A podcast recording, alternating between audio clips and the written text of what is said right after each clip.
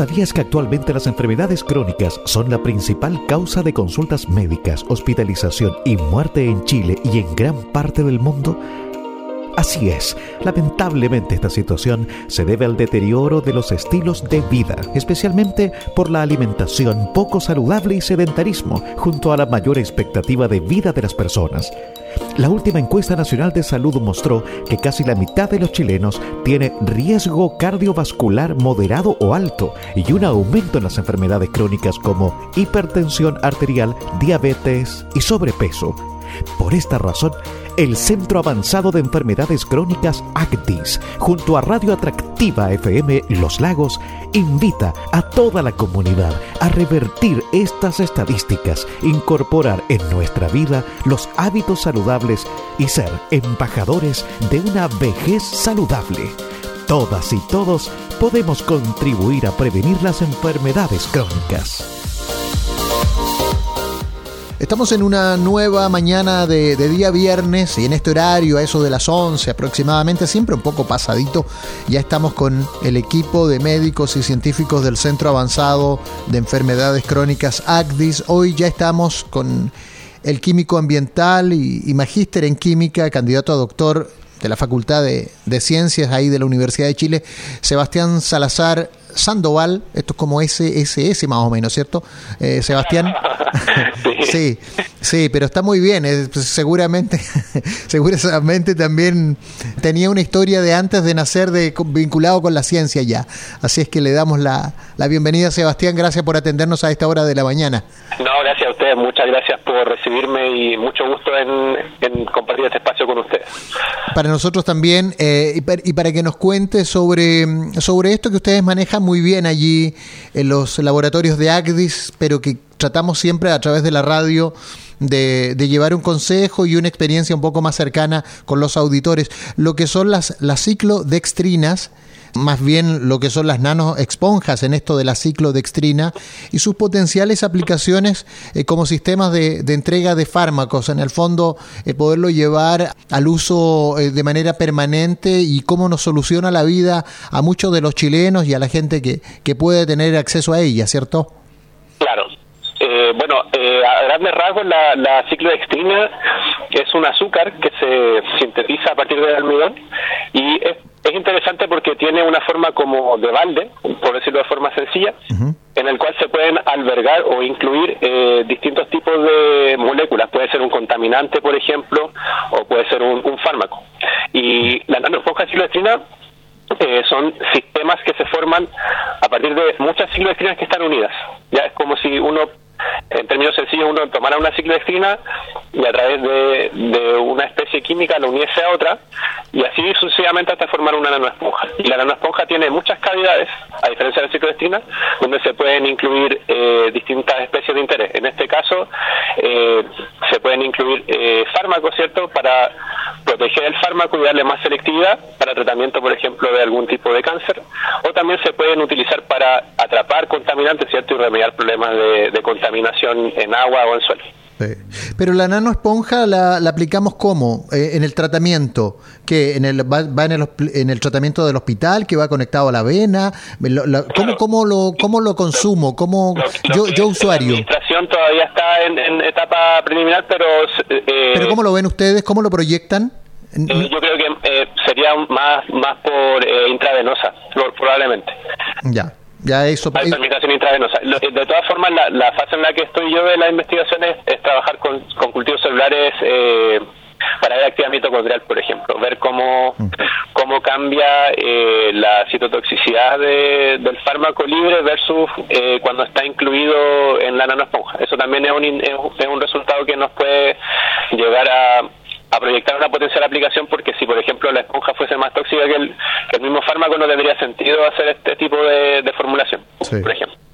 Sí, y, hablando de potenciales eh, aplicaciones, eh, Sebastián, por ejemplo, están, proyectando que eh, poder este, darle pelea a algunas enfermedades que son las que tienen más prevalencia en el, en el ciudadano común chileno. En el ejemplo sencillo, ¿a, qué podríamos tratarnos contra qué enfermedades?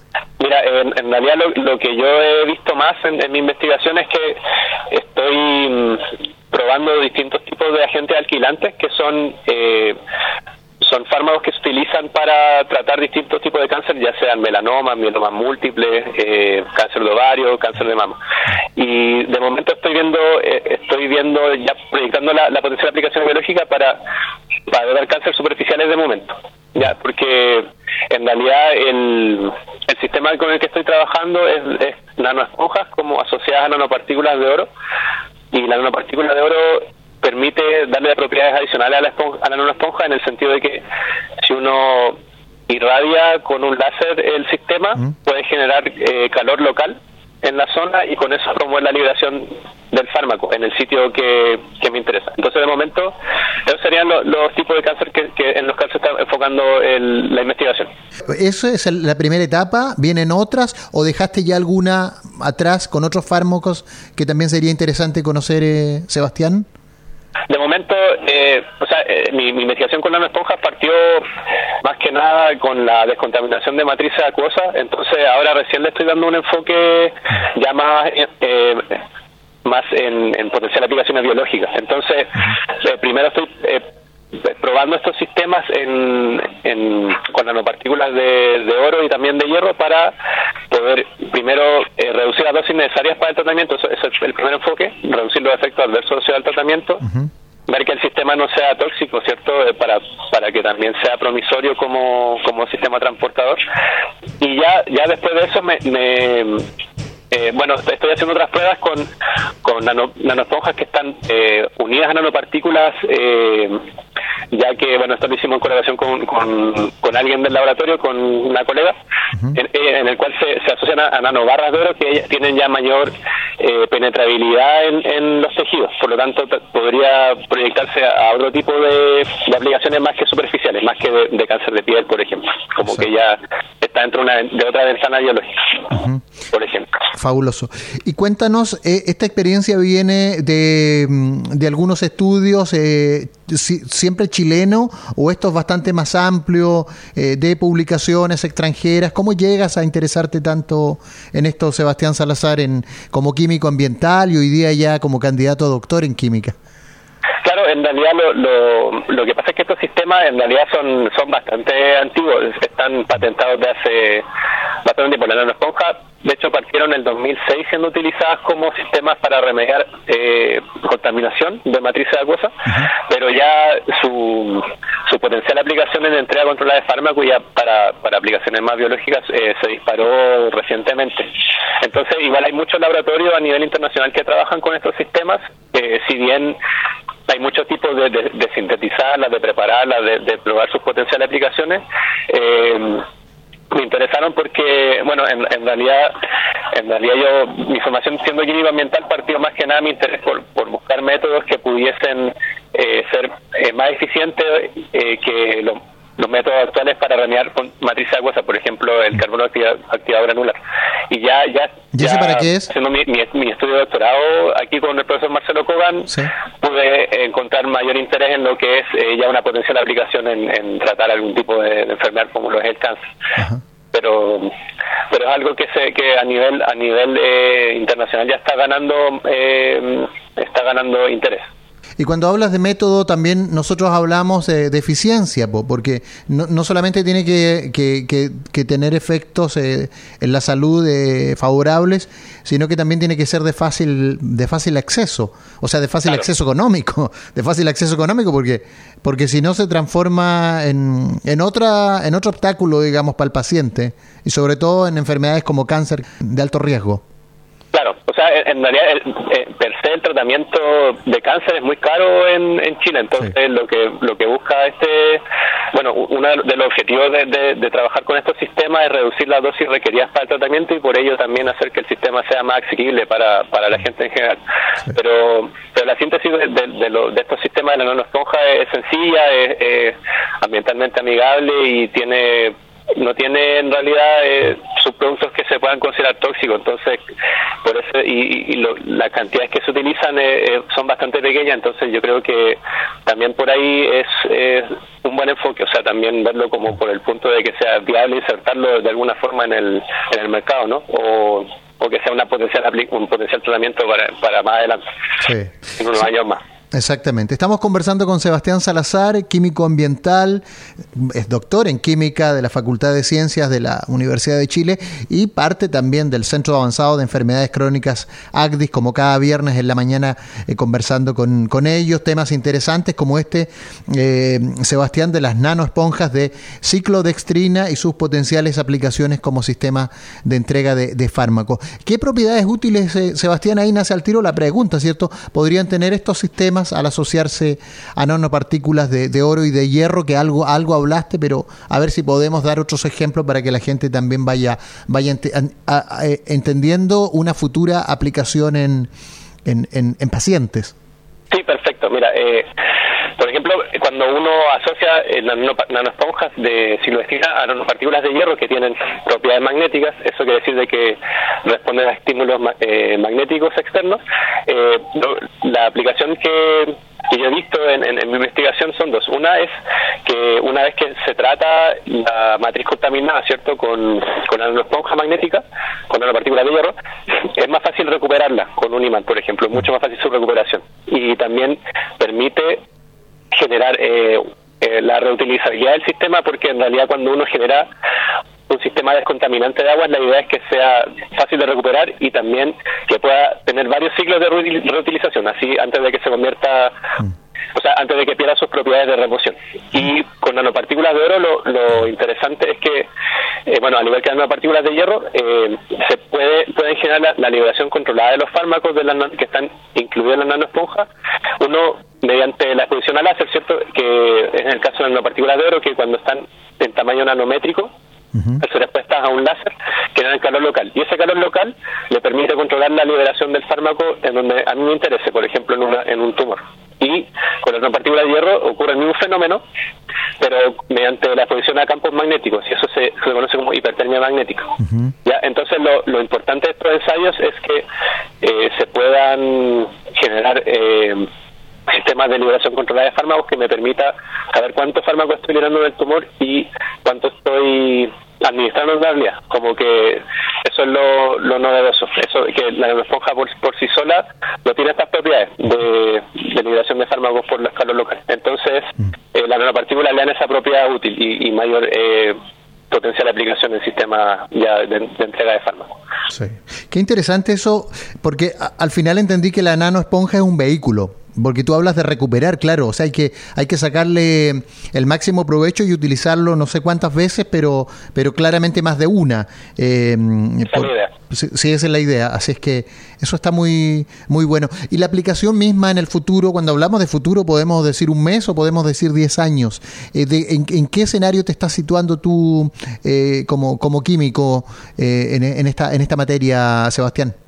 Mira, ahora hace poquito o sea, en verdad mandamos a publicar un artículo en el cual estamos, eh, hicimos ensayos celulares con las nanoesponjas, pero ahora ahora ya viene la otra etapa que es, ver sistemas in vivo, que sería, por ejemplo, eh, ver si, por ejemplo, eh, la nanoesponja con sistemas ya de nanopartículas de oro, de hierro, etcétera, se desenvuelve bien en sistemas como Zebrafish, por ejemplo, o como Cielegas, que son, son sistemas, son eh, matrices de estudio en los cuales se, evalúa potenciales tratamientos para Alzheimer, por ejemplo, para, para tumores. Entonces, eso sería ya el siguiente la siguiente proyección, pero es, es un proceso que toma mucho tiempo, la verdad, como que es se puede ser promisorio, pero pero para ya ya para proyectarlo a más tiempo es difícil, la verdad. Habría que ver cómo se da con estos sistemas in vivo y ya después de eso uno podría decir, ya, funcionó con estos sistemas in vivo, ahora podría probar tal vez con otro tipo de,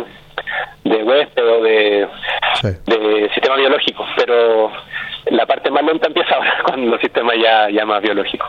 Sí, pues. ahí está indeterminado entonces el, tiempo. ¿Cuánto tú te pudieses ocupar en, tener resultados, eh, no sé si favorables, pero a lo menos con claridad de decir ya? Yo creo que un, par de años, yo creo que podrían ser. Ya. Años, la verdad, más que meses. Yo creo que las investigaciones así toman, toman tiempo, entonces hay que hacerlo rápidamente y. Claro, con, con tal de que puedan eventualmente ser una potencial aplicación ya accesible, para las personas, pero yo diría más que es un trabajo bastante largo, la verdad. Sí, dos años. Sebastián, y para ir cerrando, eh, porque tú eres candidato a doctor en química, pero estás, eh, eh, ¿esta investigación es parte de tu, de tu doctorado? Sí, es mi tesis de doctorado en realidad, solo que... Pero esa la tienes que terminar luego, o sea, no en dos años, ¿o sí? Ah, no, no, es que estoy en mi cuarto año de doctorado. Este es mi último año. O sea, estuve cuatro años haciendo la tesis. es una investigación de... O sea, lo que pasa es que eh, partí diseñando los sistemas, eh, optimizando la, la, por decirlo de alguna forma, como la, la preparación. Mm. Para, para que no tuvieran impurezas asociadas, para, hacer eh, pruebas de, toxicidad, optimizar la síntesis con, con poco solvente o sin solvente en realidad para que sean menos menos contaminantes. Eh, en, verdad lo primero es optimizar la nanopartícula, el transportador, mm. Ver si los fármacos después se incluyen, porque algunos fármacos por por el tamaño puede que no se incluyan en las cavidades de la esponja. Son tantas pruebas que hay que hacer.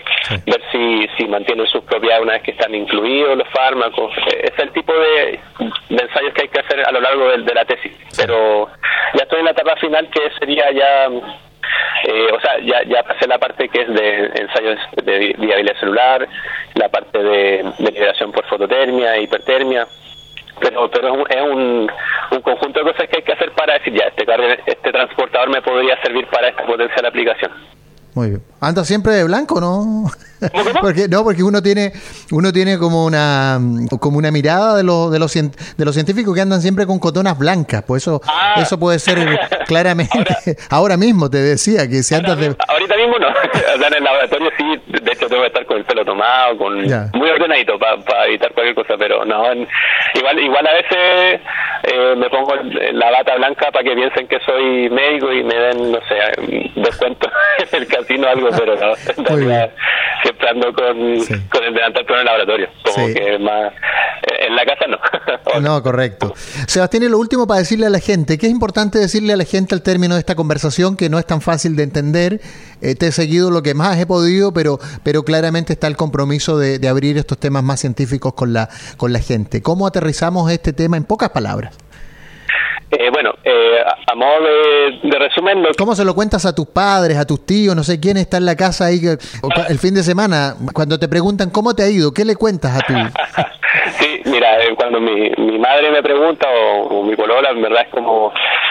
A modo sencillo les explico que las nanoesponjas son... Que lo, lo vean igual que una esponja convencional que absorbe o como que como que chupa.